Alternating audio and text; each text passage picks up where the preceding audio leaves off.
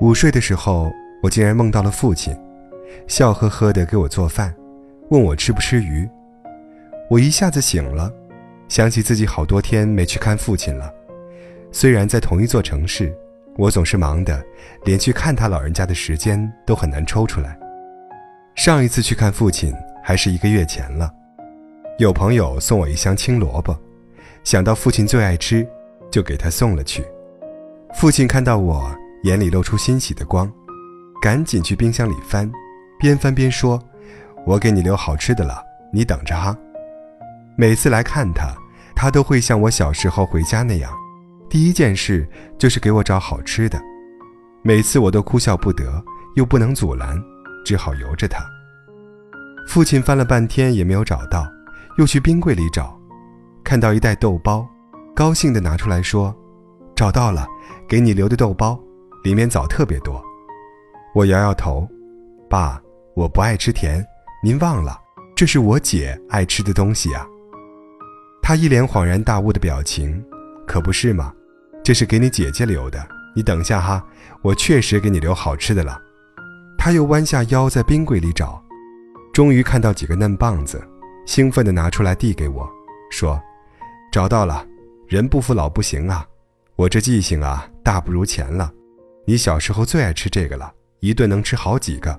我前几天去超市看到，就给你买了。”我坐在沙发上，看着父亲微驼忙碌的背影，鼻子有些酸，眼泪在眼眶里打了一个转，差点落下来。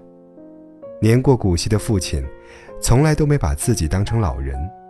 这些年，一直还在为我们遮风挡雨。我女儿读了六年小学，中午的接送和午饭都是父亲替我做。弟弟家的两个孩子也是从小跟着父亲长大。自从母亲离开后，父亲更加忙碌了，每天吃过早饭就去市场买菜，整个上午都不闲着。为了孩子们保证营养，午餐一定有荤有素。主食也是各种花样，可从来都没有听他抱怨过一句累。有时我下了班去接孩子，还会给我带一些好吃的。我不怎么会做饭，每次看到父亲一样样做的饭菜，都会生出无限仰慕，觉得父亲特别威武，因为这些对于我来说是根本不可能完成的。在父亲眼里，我永远都是那个需要照顾的孩子，可是我却忘了。他其实到了该被照顾的年龄，幸好，戎马半生的父亲身体底子好，让我很少担心。每次我去看父亲，都是没待多久，他就会催促我回家，怕我耽误了给老公和孩子忙家务。自从母亲离开后，我算过，来看父亲最长的一次时间也只有半个小时。有人说，当你留恋外面的世界时，别忘了带你来到这个世界的人。可是，当我们在世间快意行走时，总是忘了身后父母期待的目光。我搬家前有一家邻居，张叔和张婶儿，他们唯一的儿子在一家跨国公司上班。老两口一说起儿子来就特别骄傲，说他世界各地都去过了，会好几国语言。但是，我搬家好几年就只见过他们儿子一面。那一年春节。张叔的儿子腊月三十那天才匆匆回来，大年初二一早在路口和父母告别，赶往一百多里外的机场，来回不到四十八个小时。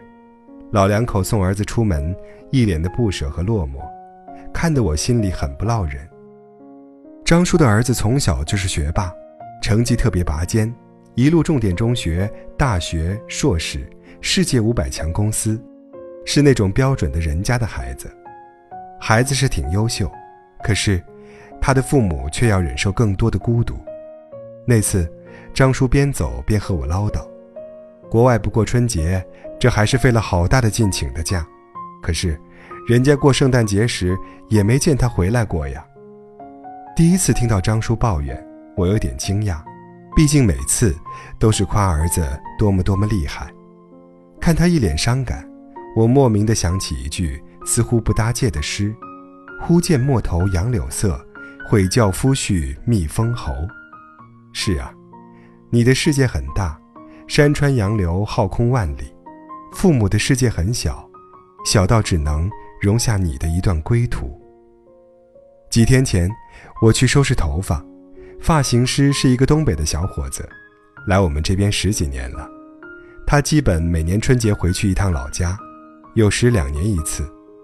他说今年过年要早点打烊，除了正月再营业，多在老家住些天。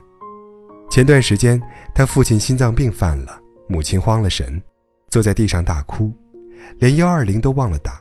多亏有邻居听到，及时帮忙送医院，才抢救过来，不然自己可能连父亲最后一面都见不到了。